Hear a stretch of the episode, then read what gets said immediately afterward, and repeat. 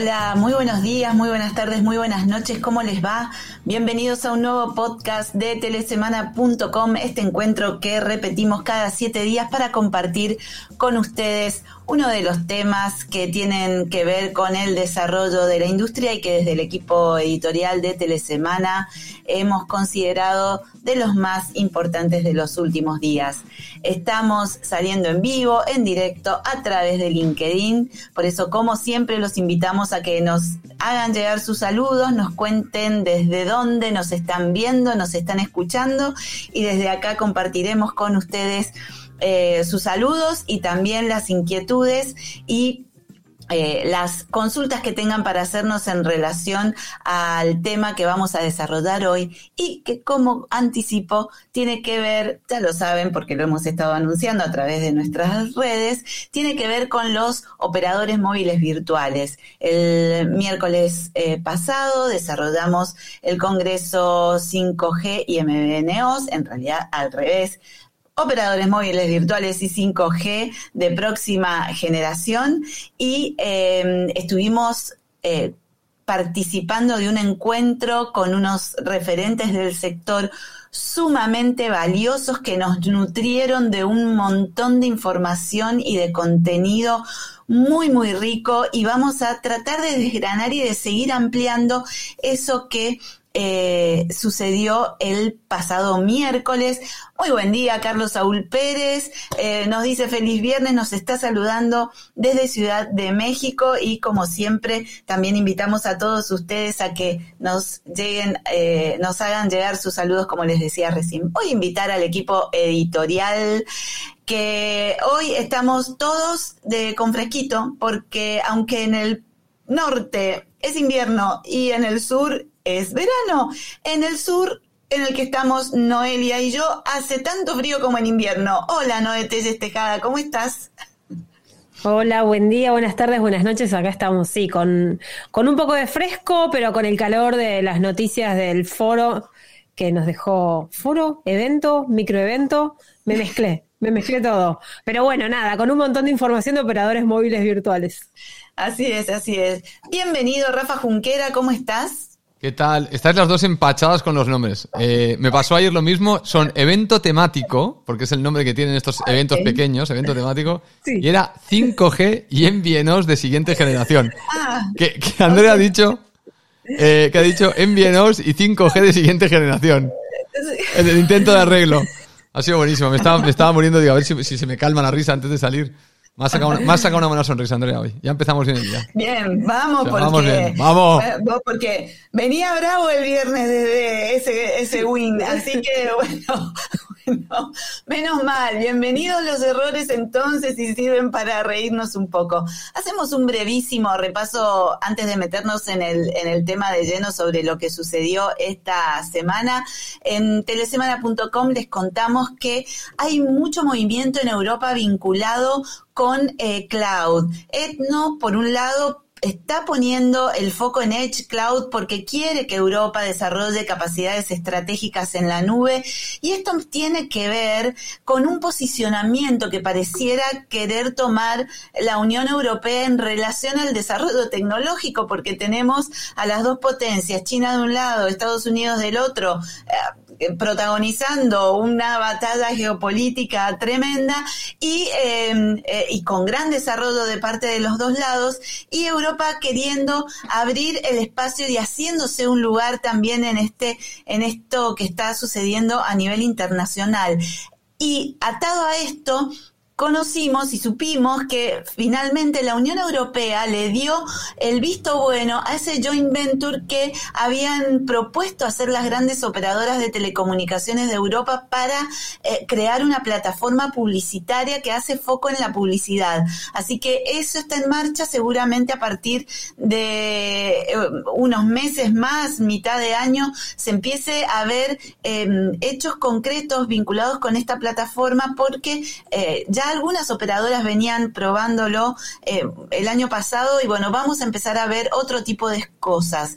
El otro sector del, de las telecomunicaciones que sigue desarrollándose muy fuertemente es el satelital. Amazon anunció que va a desplegar su constelación de 3.236 satélites de órbita baja pero em, el regulador norteamericano lo condicionó, la condicionó esa autorización a que se ocupen de limpiar la basura espacial, que es un tema que comenzó a estar en la agenda de los astrónomos especialmente el año pasado porque dicen que con tantos satélites en el universo eh, iluminando, eh, no se van a poder ver las estrellas y demás eh, cosas que hay en el cielo como, como sucedía, pero también apareció unido a eso el tema de la basura espacial, así que esto es un tema a seguir. Y por otro, por otro lado, Perú está empezando a retomar discusiones que tenía retrasada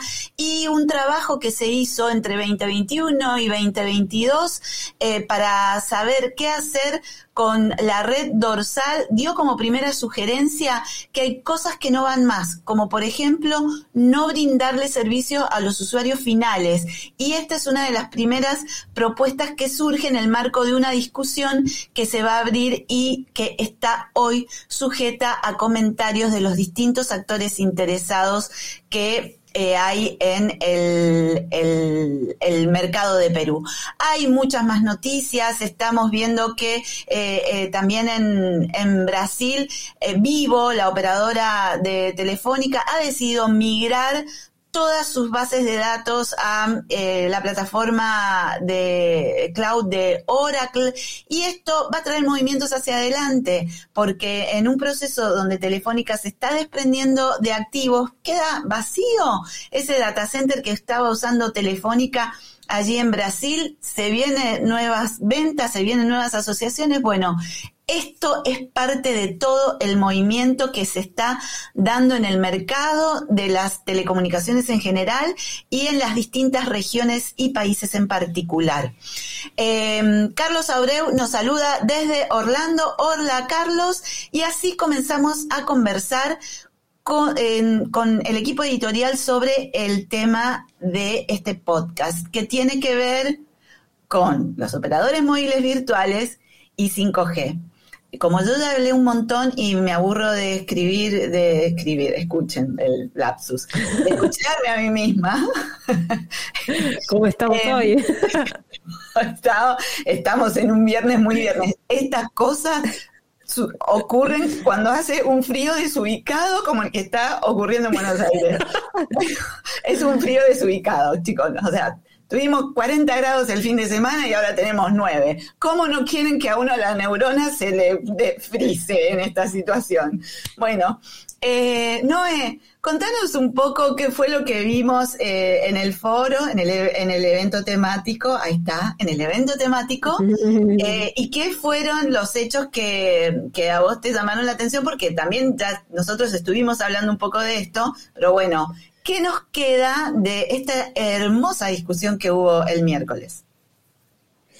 Bueno, el, evento involucró unas... Eh, no fue una jornada completa, fue un evento eh, temático breve, eh, pero que reunió a los principales actores de la región del mercado de operadores móviles virtuales y que fue muy interesante por el repaso que permitió hacer histórico del tema y de la proyección de cara al lanzamiento y la iluminación de las redes de 5G, ver cómo se proyecta ese negocio eh, y cómo 5G puede, puede impulsar al negocio o no de operadores móviles virtuales. Fue un poco la respuesta que se buscó responder, cómo impactaría, cómo, cómo se, se, impulsaría este negocio a partir de eso Y bueno, los invitados fueron de lujo. Participó Boris Belandia, que es el vicepresidente general eh, de mm, Manager Wholesale de ATT México.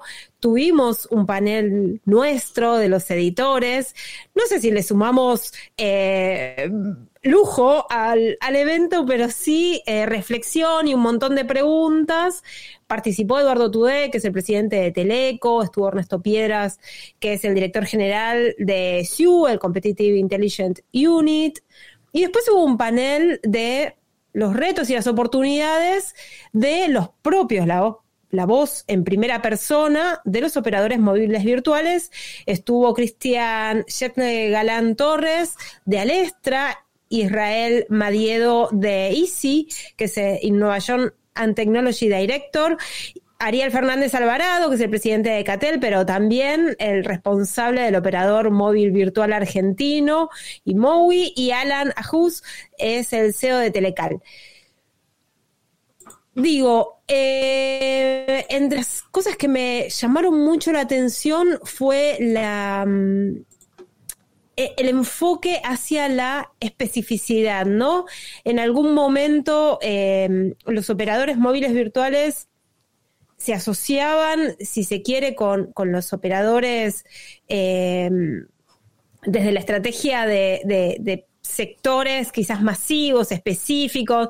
Nosotros traíamos a colación siempre eh, en notas y en eventos anteriores el caso de Filo el operador móvil virtual de Luisito Comunica en México, que ha atacado un mercado masivo eh, asociado a su rol de youtuber, ¿no? Y ahora hay la ventana de oportunidad vinculado a las industrias verticales. Eh, y eso me parece muy interesante porque los propios operadores, digamos, ATT México dijo, estamos buscando especificidad en los operadores virtuales, ya no buscamos masividad, sino nicho no quiero eh, acaparar toda la, atención de, este podcast. Hay mucho para hablar, digo eso como punto de partida y le doy paso a Rafa, que fue quien eh, hizo la, coordinación y la conducción de todo el evento y seguramente este, pueda aportar más. Tengo un montón de apuntes, puedo seguir largo. No, yo, yo, por mi lado, la conclusión general más, más rápida que sacaría o la que saqué de ayer fue la principal, fue que se acabaron los experimentos, eh, se acabaron los shortcuts también. A partir de ahora los MVNOs tienen que ser eh, negocios claramente sustentables. No existe ya el, el concepto MVNO startup que viene con una idea creativa, innovadora, para intentar cautivar a un segmento de mercado con, con una propuesta muy, muy nueva o con una propuesta Sí, iba a decir loca, pero no sería la palabra loca, sino como, como algo que los demás no habíamos pensado, ¿no? propuestas diferentes, propuestas innovadoras, con una agilidad diferente, con capacidad de, tener mucho, mucho, mucho marketing, de ser, de hecho, casas de marketing más que, más que operadores móviles. Y ayer quedó claro que esto se ha acabado, ¿no? Que el, hecho de, de experimentar, ese, ese periodo experimental yo creo que, se ha dado por concluido por parte del mercado. los propios operadores que hostean operadores, como lo dijo claro ayer Boris, ya no quieren que venga gente con ideas descabelladas, lo que quieren es gente que venga con ideas muy sólidas de negocio. Y esto habitualmente proviene de, negocios que son sólidos en otro ámbito. Sea, por ejemplo, un retail, un gran retail, que quiere como complemento lanzar un MVNO, o algo de salud que quiera lanzar algo de MVNO, o alguna industria que quiera lanzar algo de MVNO, o un puerto que quiera lanzar un MVNO siempre tiene que tener un sustento. El MVNO por el MVNO, eh, por lo que me parece que quedó claro ayer, se acabó. O sea, eso ya no, va a existir más. Eh, no va a venir alguien diciendo, tengo una idea brillante para hacer un MVNO. Eso, eso está, parece totalmente descartado. Y a partir de ahora la 5G no, va a cambiar el laboratorio. O sea, no, hay laboratorios ya. El, el romanticismo que yo tenía, reconozco que yo era culpable también de ese romanticismo. Yo tenía un romanticismo y siempre lo había planteado así. El MVNO es una especie como de de capital de riesgo que se monta en las redes de los operadores para ver si encontramos un modelo de monetización viable que se pueda escalar a la operación del operador. Entonces, lo ideal era, yo albergo a 15 MVNOs, uno de, para gente que le gustan los perros, otro para gente que tiene diabetes, otro para gente que es eh, inmigrante, eh, o lo que sea, ¿no? Y si uno de estos saca un servicio para este nicho que yo puedo replicar para el mercado masivo, eh, no sé, se puede decir cualquier cosa, ¿no? Pero ubicación de mi mascota. Bueno, pues igual en lugar de ubicación de mi mascota, es ubicación de mi auto. Eso lo puedo escalar a toda la población, ¿no? Y algo relacionado con la ubicación de mis objetos de valor. Y esto lo inventan en BNO a través de la red del operador. Eh, bueno, pues eh, yo, siempre tenía la sensación de que se fomenten estos startups, ¿no? Que, este capital de riesgo, que es este capital que tú puedes poner encima de la mesa y perderlo, eh, porque inviertes en 10, sabes que el ratio de acierto de pegada es una y que esa una te compensa las nueve que has tirado a la basura, pues yo, yo tenía ese romanticismo en la cabeza y seguía soñando con que la 5G o cualquier tecnología nueva que viniera fomentara que hubiera MVNOs de este estilo, que hubiese un, un cachito reservado a la innovación pura y dura. Ayer con Israel, de hecho, una de las cosas que le dije a Israel, un, piropo que le tiré, fue el hecho de decir, e-, eres muy soñador tecnológico. Ya te, ya te he visto hablar muchas veces de tecnología y siempre te vas, te vas a, al satélite, ¿no? te vas, te vas al hiperespacio. Y, y, está bien porque él mismo dijo, me tienen que poner freno en ICI eh, con cuestiones financieras, ¿no?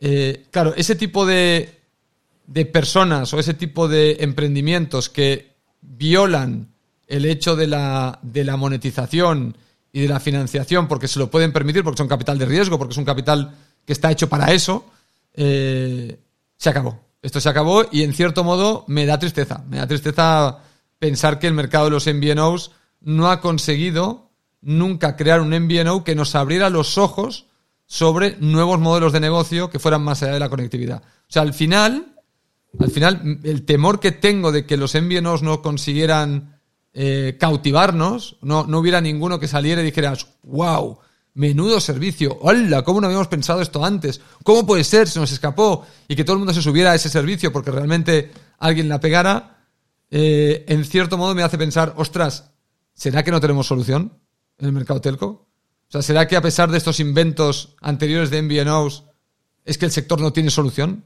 No, puede competir, realmente acabará siendo simplemente la tubería.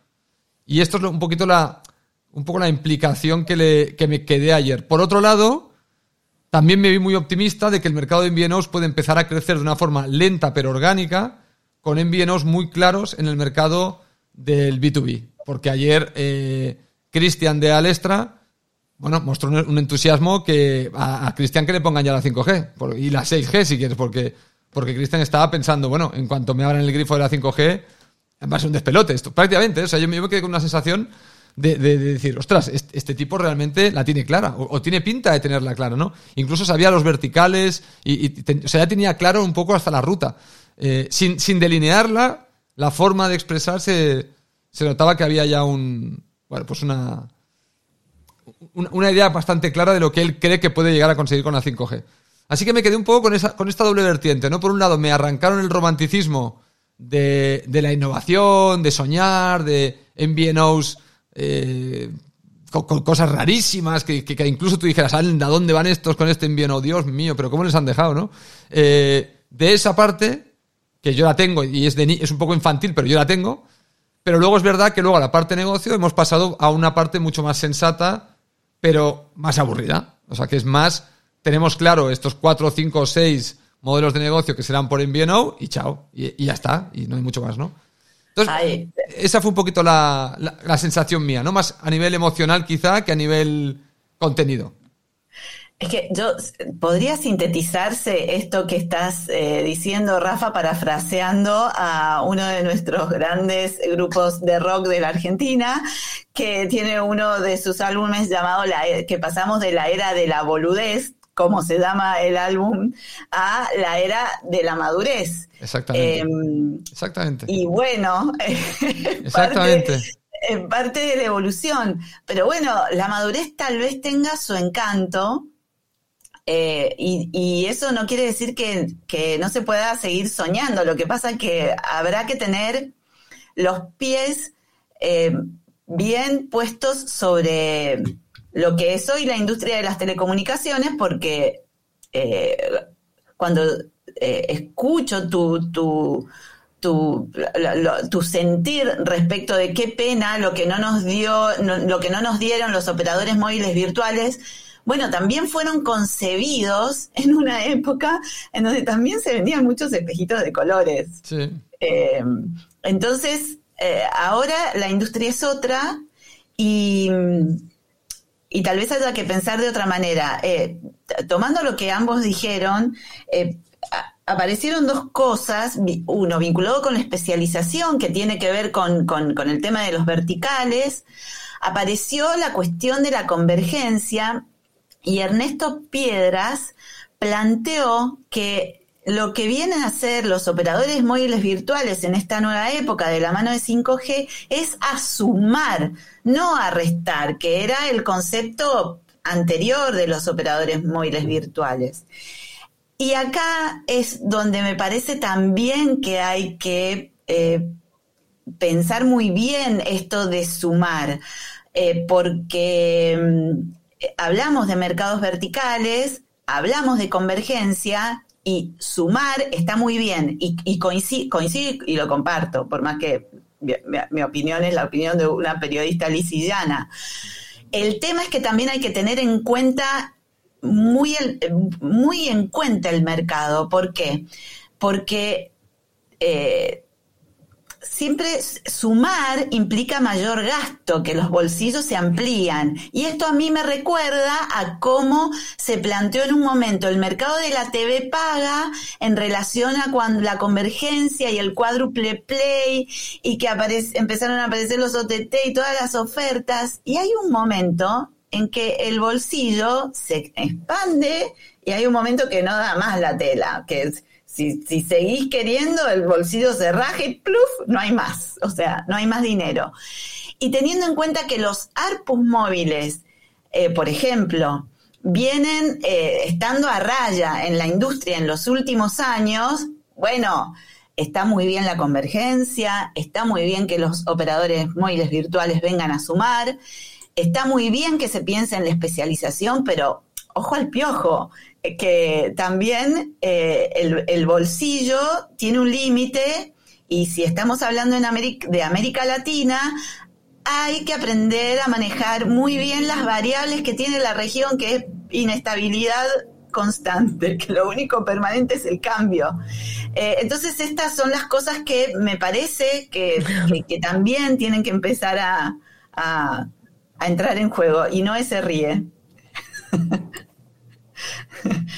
Sí, sí, y estaba pensando en Fernández Alvarado de Catel, que él hizo una bajada muy interesante planteando, bueno, es un mercado en el que todos somos importantes y puedo hablar mucho de 5G, pero tengo que hablar de 4G. Porque en este territorio hay mucho para hacer con 4G. ¿Y por qué somos importantes? Porque hay lugares a donde solo llegan modelos asociativos, cooperativas, este, pequeños ISPs, donde Catel justamente tiene mucha experiencia en asociatividad. Entonces, esa idea de colaboración para el desarrollo es muy interesante porque los bolsillos eh, sobre todo en estos momentos de, inflación, hiperinflación en Argentina, eh, pero inflación a nivel este, global, eh, es interesante que, se tome en cuenta también esas, esas urgencias, ¿no? Hay, hay mucho para hacer por 5G, ni que hablar de todo lo que hay que hacer por 4G, y parece un antinomio, pero no lo es. Sí, lo que pasa es que no, no, volviendo un poco al tema de los pies en el suelo y el, síndrome Peter Pan un poco, ¿no? De no querer madurar y querer estar siempre en la, era de la boludez. No hay, que, no hay que subestimar el poder que tiene la innovación en ampliar el bolsillo que hablaba Andrea. Es decir, cuando vemos países innovadores, Corea del Sur sería un ejemplo muy claro, ¿no? Corea del Sur hace 40, 50 años era un país muy pobre y ahora es uno de los más ricos del mundo. ¿Cómo lo ha conseguido? Justamente a través de la innovación, justamente a, a través del I+.D., de la inversión en innovación y de la inversión en tecnología. Entonces, claro, la innovación, eh, o sea, la innovación tiene un efecto expansivo en la economía, por si lo pensamos en, nuestros propios, eh, a pesar de las pesadas en América Latina, ¿eh? ¿eh? Si hace 25 años le hubieses dicho a la gente de América Latina que destinarían una porción importante de su ingreso a un móvil, a un Netflix y a una banda ancha, te habrían dicho, yo para qué quiero eso, porque hace 25 años eso no era útil y no te habría supuesto realmente, es decir, para ver TikTok, para que te hubieses explicado las cosas que hacemos ahora y te habrían dicho, está inspirado, no vamos a yo no voy a pagar por eso. Pero, pero efectivamente el, vienen todas estas tecnologías y la gente tiene para pagar esas tecnologías. Es decir, porque hay todo un efecto, no como consecuencia de estas tecnologías, sino como consecuencia de innovación transversal en todas las industrias, ¿no? Que hay, hay unas eficiencias y hay unas, una serie de cosas que vienen como dados de, la innovación. Hay países que innovan más, otros menos, y así nos va cada uno. Eh, entonces, no, la, idea romántica, o sea, el, llevar la idea de innovación a, lo más romántico sería el extremo de la innovación. Es decir, quizá en el punto en el que hablábamos ayer con Israel, eh, un, esto, va a sonar raro, pero un talibán de la innovación, vamos a decirlo así, ¿no? Eh, que es aquel que yo tiro a por innovación y me importa todo tres demonios. Eso sería el extremo y es la parte boluda, es la parte boluda infantil que uno tiene dentro de decir, a ver quién será el próximo que, que hará un iPhone, ¿no? Que, que, que, pegarán el clavo y, meterá todos los clavos para adentro de, un solo golpe. Eh, claro, esto pasa muy de vez en cuando, pero genera toda una, una, bomba expansiva de riqueza y de expansión del bolsillo de todo el mundo. Eh, entonces, es cierto, o sea, al final la amalgama de innovación o el abanico es entre estar totalmente en la parra y en el limbo de la innovación y, perderte ahí en, un, en una especie como de burbuja de innovación que no entiende nadie y que no tiene ninguna aplicabilidad práctica hasta que alguien en esa burbuja la pega eh, y luego diferentes niveles de innovación por debajo que son más, más sensatos, ¿no? Entonces, bueno, el equilibrio es que haya de todo, como, como con el capital de riesgo que hablaba yo, ¿no? Que haya capital para quemar en, boludeces, en tener gente que esté siempre en la etapa boluda, eh, tener gente que está por debajo de esa etapa, gente que esté dos pisos por debajo de esa etapa, gente que esté tres pisos, hasta llegar a Boris Valendia, que estaba en eh, la parte totalmente racional del negocio y decir, inventos se acabaron, porque además Boris, eh, como nos ha vivido de todos los colores, porque es lo, es lo, que nos faltó preguntarle, Boris, dinos la idea más descabellada de un envío que te hayan puesto encima de la mesa. Y como seguro que él tuvo la época de escuchar y explorar ese tipo de, de, propuestas, seguramente él ya ha dado el círculo completo. O sea, él ya se ha pasado de rosca y ha vuelto al punto inicial. Ha dicho, ya está, o sea, no, voy a volver a pasar a perder el tiempo con, cosas que, que ahora ya puedo decir porque ya las he vivido, porque ya he estado ahí, que van a fracasar, no me hace falta volver a pasar por el ciclo, ¿no? Esto que lo pase otro. Entonces, bueno, yo creo que hay que tener todas las bases cubiertas en este sentido, ¿no? Mm. Ahí Carlos Saúl Pérez nos comenta que uno de los operadores móviles virtuales interesantes en México es Osho Móvil, que es una cadena de tiendas ubicada en todos lados, incluso más que las farmacias. Eh, nos cuenta que la están usando sobre todo para reforzar la marca, no solamente por ofrecer servicios de telefonía móvil. Bueno, acá aparece algo que el otro día también planteábamos, que, y que todo está vinculado, que tiene que ver con el marketing, ¿no? Que también es necesario eh, pensar en términos de, marketing para desarrollar eh, nuevas soluciones. Eh, lo planteábamos en términos de empezar a escuchar más las necesidades, Rafa, y, y, la innovación siempre tiene que estar, pero a mí me parece que la innovación viene de estar escuchando todo el tiempo, de estar poniendo el estetoscopio en todos los sectores eh, para detectar las necesidades, para eh, no lo ponía en términos de colaboración, de que es necesario escuchar, eh, de, cooperar más entre los distintos actores. Bueno, hay que estar mucho más cerca de las necesidades de la población en términos de conectividad desde el punto de vista de seguir ofreciendo esto bajo distintas figuras, pero también de las necesidades que se van detectando en todas las actividades económicas, porque estamos en un proceso de transformación digital global. Entonces la innovación va a venir de, ahí, de esa colaboración y de ese poder de escucha y de, de ponerse al lado de quien está necesitando resolver algo, eh, porque la tecnología está en definitiva. Volvemos a, volvemos a algo que nosotros lo planteamos en un podcast hace, creo que dos años atrás. Va, todavía no sé, no y yo que, trabajamos dos años, pero año y medio. Pero casi, o sea, Evidentemente, cuando encontramos a personas con eh, eh, en, estos, en, el este último panel creo que encontramos al soñador como fue Israel Madiedo, a Boris que nos ponía los pies sobre la tierra. Sí, que conste, que conste que esto es un poco caricatura, pero para que para distinguirlos bien, ¿eh? para que no quede como... Sí, sí. Bueno, pero como muchos nos están escuchando y tenemos que seguir apelando a la imaginación de la Para que, para que ninguno piense, ah, claro, yo soy el pirado y el otro es el... No, no. No, no, no, no. El ejecutivo de Alestro, que se me fue el nombre que ponía el entusiasmo. Y Ariel Fernández Alvarado, que es la templanza y la tesón y la perseverancia. De hecho, a nivel incluso de personalidades eran distintos todos, ¿eh?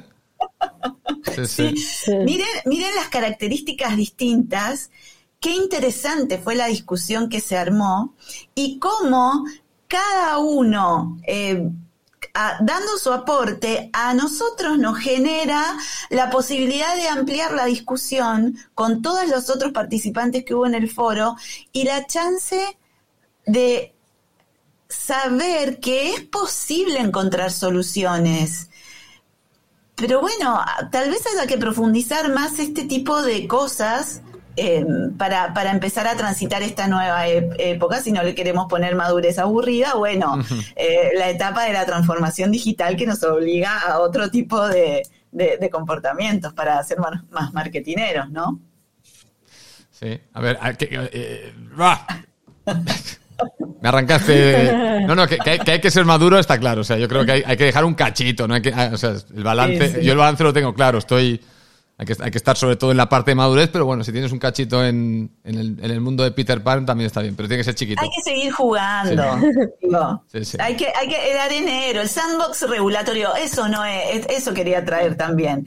Que hay mucho, eh, vos trajiste en la discusión la cuestión regulatoria, que también es un, un, una, una pata importante en todo esto. De hecho, solo para mencionarlo, iMowi se empieza a desarrollar más fuertemente cuando hay un cambio regulatorio en la Argentina, porque la primera regulación vinculada con operadores móviles virtuales era una cosa que, ajá, mucho gusto. Cambió y después se empezaron a, poder dar los pasos concretos. Pero no fue quien planteó la cuestión de la regulación eh, necesaria también para desarrollar esto. Claro, porque en oportunidades anteriores, en otros encuentros con operadores móviles virtuales, se planteó el tema de la asimetría regulatoria, de la necesidad de innovación regulatoria para potenciarlos. Y lo cierto es que no hubieron cambios eh, de fuste en los últimos meses que dieran cuenta o que posibilitaran este, generar ese cambio. En el caso de, México, por ejemplo, lo planteó Boris, el gran traccionador fue el roaming, digamos, la estrategia de roaming que tiene el país.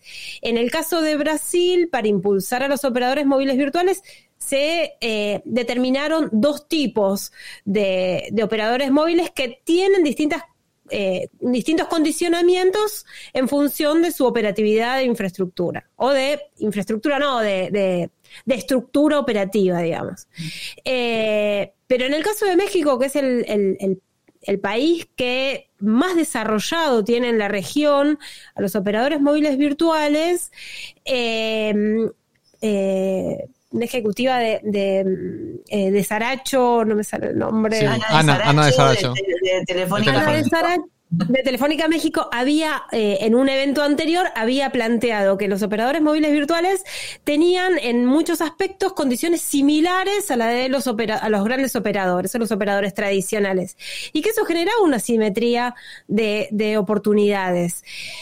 Y bueno, en el caso de, México, quiero traer un poco los datos que nos planteó eh, la consultora SIU, los analistas que participaron de este, este último encuentro, y plantean que en México hubieron como tres instancias de desarrollo y que ahora entrando en esa tercera fase es la de masificación de los operadores móviles virtuales. Eh, ellos plantearon, por ejemplo, que hubieron la aparición de 10 operadores móviles virtuales entre 2015 y 2017, que fue la primera etapa de, de, formación de ese mercado, pero que hoy eh, hay como una, una, masificación muy grande, que el enfoque de juego está muy establecido y que se espera una aparición de, nuevos jugadores y que esa ese despegue tiene que ver con, eh, con la implementación del operador móvil virtual como un agregador, como un, Habilitador. proveedor de servicios de valor agregado, claro. Y eso me parece muy interesante verlo porque es quizás el mercado que tiene mejor desarrollada toda esta estrategia. Hay un montón de datos, no me quiero meter en los números este, puntuales que... están publicados en la nota. Sí. sí, y poder verlo también nuevamente aquellos que no tuvieron la oportunidad de poder ver todo el encuentro, porque la verdad está bárbaro y está enlazado ya en nuestro portal en telesemana.com. Rafa, ¿qué ibas a decir? Mm, no, no, no, justamente le iba a decir a Noé que, no, que sí, que si alguien tenía quería ver los datos, están las presentaciones, la nota, o sea que, no hacía falta. Eh, mejor que, dejarles con, la, con las ganitas, ¿no? ¿Quieres, los datos? Venga, pues a verlo bajo demanda. Están ahí, están ahí, pueden, pueden ver todas las, las eh, presentaciones que estuvieron súper, súper interesantes. muy buen evento. y hay una nota de cobertura. Tremendo, además, muy buena nota además. Sí, sí, sí. Así que bueno, creo que ya podemos ir cerrando porque estamos, si no vamos a empachar a la audiencia con tanto MBNO. Así que creo que, hemos hecho un, resumen bastante completo y también dejándole las eh, otras expectativas e intrigas para que puedan eh, volver a repasar este encuentro súper, súper interesante que, tuvimos este miércoles último en telesemana.com, en los 20 años de telesemana.com, que lo vamos a recordar a lo largo de todo el año porque es un gran logro. Así que con esto creo que ya nos vamos despidiendo. Eh, Rafa, muchas gracias por habernos acompañado una vez más. Gracias a ti, Andrea, Noé y a la audiencia. Muchísimas gracias a los que han participado y han dejado comentarios en, LinkedIn. Buen fin de semana para todos. Muy buen fin de semana. Vas a festejar el carnaval, viene, que viene el carnaval, así que los quiero a todos sí, sí. Noé, muchas gracias. Nos vemos en la próxima. Yo tengo que decirles que amo el carnaval amo esas fiestas populares enormes que en el caso de Buenos Aires se dan en la calle, son, son preciosas. Todos tenemos un carnaval diferente. Ya solo en la Argentina hay como tres, cuatro formas de carnaval diferentes tienen que ver con la historia de nuestros pueblos, así que nada, que lo disfruten. Me fui de las telecomunicaciones porque el carnaval produce eso en mí. Sí, sí, sí, pero gracias a las telecomunicaciones pueden saber cómo son todos los carnavales en el mundo. Así que bueno, con esto nos despedimos. Les deseamos a todos que disfruten el, carnaval, que lo celebren como es en, en sus zonas, porque es hermoso en todas las regiones de América Latina, también lo es en Europa. Y con este saludo carnavalesco, telco carnavalesco. el próximo viernes cuando escuchen la musiquita y sepan que arranca otro podcast de telesemana.com. Nos vemos la próxima. Chau.